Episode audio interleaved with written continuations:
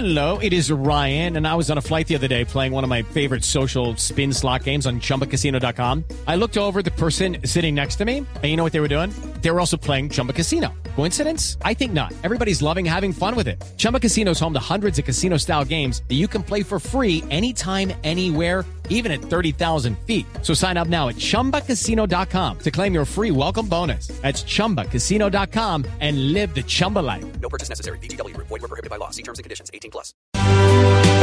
Juan González fue secretario de Estado para Asuntos de América Latina en el gobierno del presidente Barack Obama. Señor González, buenos días, bienvenido.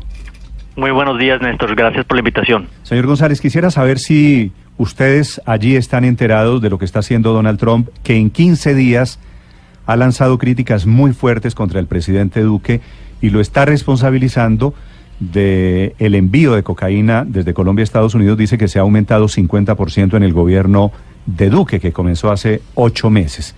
¿Ustedes entienden qué está pasando con el presidente Donald Trump?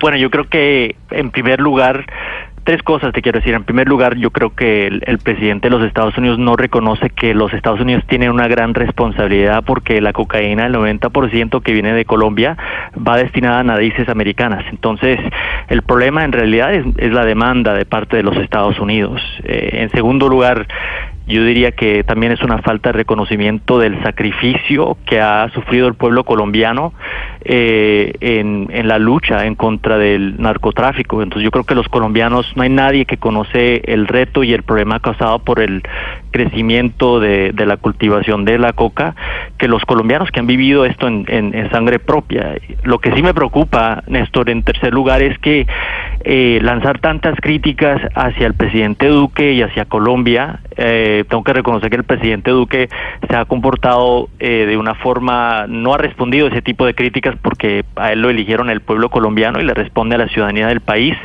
pero lo que me preocupa a mí es que criticar de esta forma a un aliado que ha sido tan cercano a los Estados Unidos a través de décadas uh, es algo que podría llevar al, al gobierno colombiano o los futuros líderes a comenzar a a dudar de, de, esa alianza y eso es algo que es malo para los intereses nacionales de los Estados Unidos y malo para la cooperación entre los dos países. Sí, señor González, usted manejó este tema, las relaciones con América Latina, en el gobierno del presidente Barack Obama, por eso lo he llamado. Estas críticas de Trump en dos semanas ya van dos personalmente al presidente Duque, que las hace en actos de campaña. El de anoche fue en San Antonio, en Texas. ¿Eso le produce votos a Trump? ¿De qué manera capitaliza eso electoralmente?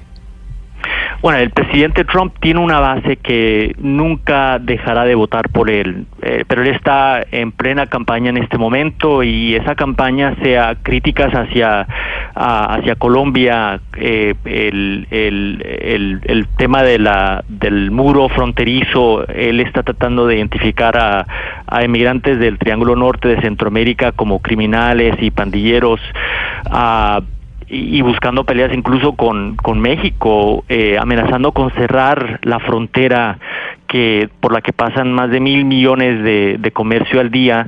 Eh, todo eso está dirigido a su base electoral. El, el problema aquí es que lo que vimos en la elección legislativa del año pasado, y lo que yo creo que veremos en la elección presidencial de 2020 si sigue con esta narrativa es que los latinos en el país en los Estados Unidos que son una una población votante que está creciendo de una de una bastante rápidamente van a votar en contra de, un presidente que, que vea a los latinos como ha dicho el presidente Trump como eh, violadores narcotraficantes y criminales eh, señor González, eh, el presidente Trump dijo que el 50, que desde que llegó Iván Duque al poder se ha aumentado en 50% el negocio. Usted que trabajó en el Departamento de Estado y, sabe cómo funcionan estas cifras, ¿usted cree que es posible que el presidente Trump tenga este dato o, es una mentira del mandatario? No sé de dónde vendrán esas cifras. Es posible que eh, le haya llegado un reporte de la oficina eh, ONDCP, que es la que maneja la política antinarcóticos. Lo que sí sabemos es que desde el 2017, en el año 2017, las, las hectáreas cultivadas llegaron casi a 200 mil. Claro, pero, pero le estoy preguntando, señor González, si es posible que en el transcurso de seis meses se tengan cifras casi en tiempo real de los aumentos, que es el tiempo que lleva en el poder Iván Duque. Eh, no, es muy difícil eh, conocer esas cifras en tiempo real, eh, eh, porque no tenemos, eh, es algo que se hace, es un reviso anual que se hace, es un reporte que es revisado, que, que se comunica con los con el gobierno colombiano para asegurar que se ha acertado. Entonces yo no sé en realidad de dónde viene esa cifra. Sí. Señor González, ¿usted tuvo la oportunidad de escuchar o de ver lo que respondió anoche el expresidente y hoy senador colombiano Álvaro Uribe? Eso sí no lo vi, perdón. Le cuento y, quiero su opinión sobre, sobre lo que dijo. Dijo que lo que hoy está pasando en Colombia en materia de aumento exponencial de cultivos ilícitos y de producción de cocaína obedece, entre otros, a las FARC, porque aumentaron la producción siendo en su momento objeto de negociación de paz con el gobierno anterior, pero también culpa a la administración de Barack Obama por haber apoyado ese acuerdo de paz que se adelantó en Cuba. ¿Qué opinión le merece lo que dice el expresidente Uribe? Bueno, yo estoy de acuerdo con el presidente en la primera instancia, que la coca aquí es, es leña al fuego a los gru- grupos criminales, sean eh, elementos disidentes de las FARC ah, o otros que sigan en ese, en ese ámbito. Eh, no estoy de acuerdo con, con el presidente Uribe, alguien quien respeto, pero en el tema del, del proceso de paz, eh, tomemos en cuenta aquí que el proceso de paz era un proyecto colombiano y bajo la administración de Barack Obama, nuestra posición era, nosotros tenemos que dejar que el gobierno, sus instituciones y, su, ah, y sus ciudadanos tomen la decisión sobre el futuro de su país. Eh, había hay partes del acuerdo con las que tal vez no estábamos de acuerdo o y comunicamos nuestras preocupaciones en privado, pero el acuerdo de paz negociado entre el presidente Santos y las FARC y pasado en, en, la, legislatura colombiana, eso es eso fue un proyecto colombiano, no tuvo nada que ver con los Estados Unidos. Ahora si el presidente Barack Obama se metiera públicamente a criticar el acuerdo, eso sería una falta de respeto a un país soberano que tiene instituciones robustas para manejar este tipo de debates domésticos. Juan, ¿usted cree que al presidente Donald Trump lo están envenenando en contra del presidente Iván Duque porque es el único presidente que menciona? No menciona, por ejemplo, a los presidentes de los países de Centroamérica con los que tiene la disputa fuerte sobre el tema de inmigración.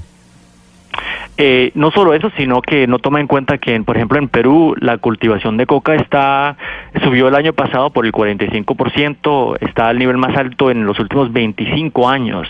Entonces, eh, eh, para eh, en mi en mi opinión, y yo no soy alguien objetivo porque estoy afiliado con los demócratas, sigo asesorando al vicepresidente Biden, eh, este presidente de los Estados Unidos, él no conoce Latinoamérica, él está totalmente enfocado en la política doméstica del país.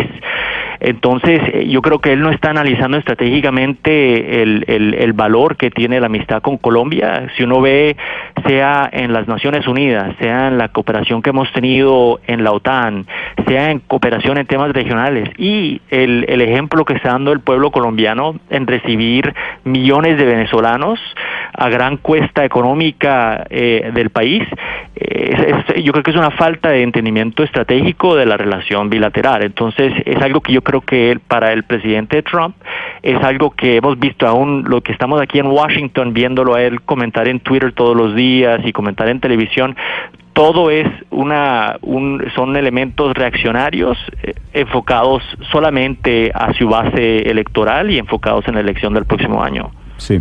O en las elecciones de este año, ¿no? Ustedes tienen elecciones a finales de este año. En, en 2020. Pero ya comenzó la campaña, Claro, ya, las, ya tenemos las los debates. Sí, ustedes, ya que usted menciona, señor González, las, eh, las posibilidades de Joe Biden, que seguramente va a ser el candidato demócrata, ¿ustedes sienten que Trump ya está reelegido, como dicen algunas encuestas? Bueno, la- el presidente, el vicepresidente Biden todavía no ha tomado una decisión. En mi opinión, él sería un excelente presidente, pero hay una, hay un campo de, de por lo menos, creo que habrán 20 candidatos en la primaria demócrata. Eso es complicado, porque ahorita tenemos elementos en el, en el Partido Demócrata que son muy dogmáticos en cuanto a sus principios y sus valores, pero eh, el problema con eso es que cualquier democracia necesita compromiso. Y si uno rehúsa entrar en compromisos con el, el, el partido opuesto, eh, es algo que pues uno pierde el apoyo de, casi la mitad del electorado. Y entonces la primaria electoral en, los Estados Unidos en el Partido Demócrata va a ser bastante difícil uh, y los partidos y candidatos que tienen una trayectoria o una historia de cooperar uh, de forma bipartidista con los republicanos, tal vez van a ser castigados. Y lo, lo difícil es que esa es la, la receta para ganar una elección general presidencial en los Estados Unidos. El candidato presidencial demócrata tiene que ser alguien que eh, tenga la experiencia y la capacidad de juntar al país, trabajar con demócratas y republicanos para avanzar los intereses nacionales. Desde los cuarteles demócratas es Juan González, repito, fue secretario del Departamento de Estado para Asuntos de América Latina en el gobierno del presidente Barack Obama. Doctor González, gracias por acompañarnos. Un placer, gracias por la invitación.